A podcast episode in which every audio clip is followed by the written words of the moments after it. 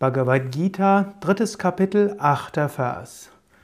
Tue deine Pflicht und Schuldigkeit, denn Handeln ist nicht Handeln überlegen, und in Untätigkeit wäre es dir nicht einmal möglich, deinen Körper zu erhalten. Krishna spricht dies in der Bhagavad Gita zu Arjuna und nicht nur zu Arjuna, sondern zu jedem. Viele spirituelle Aspiranten, die im Berufs- und Familienleben stehen, denken, ah, wäre, hätte ich doch nicht all diese Pflichten. Angenommen, ich könnte wirklich von meinen Ersparnissen leben oder ich müsste nicht all dies tun im Alltag, dann könnte ich wirklich intensiv praktizieren und dann wäre mein Fortschritt viel besser. Ich würde viel schneller zur höchsten Verwirklichung kommen. Hast du auch diese Fantasie? Manche denken, ja, irgendwann fahre ich nach Rishikesh, nach in die Himalaya und dort meditiere ich. Oder irgendwann finde ich einen großen Meister und dem werde ich folgen. So funktioniert spiritueller Fortschritt letztlich nicht. Solange du noch an deinem Geist zu arbeiten hast, musst du auch im Alltag deinen Mann, deine Frau stehen.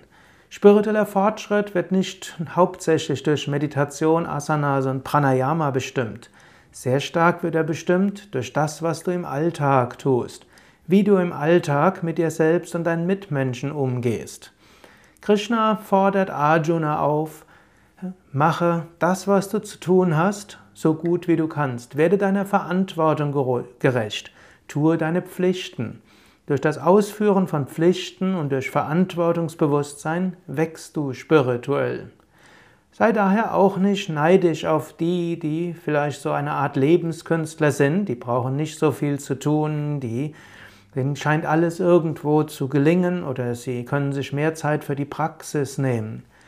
Tue vielmehr deine Aufgabe, deine Pflicht. Sei dir bewusst, das, was du zu tun hast, ist genau das, anhand dessen du wachsen wirst.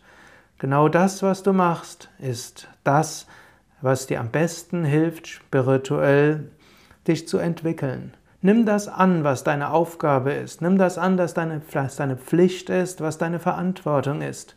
Indem du das annimmst, gehe es mit Spiritualität an, gehe es mit Hingabe an. So wächst du, so kommst du spirituell gut voran.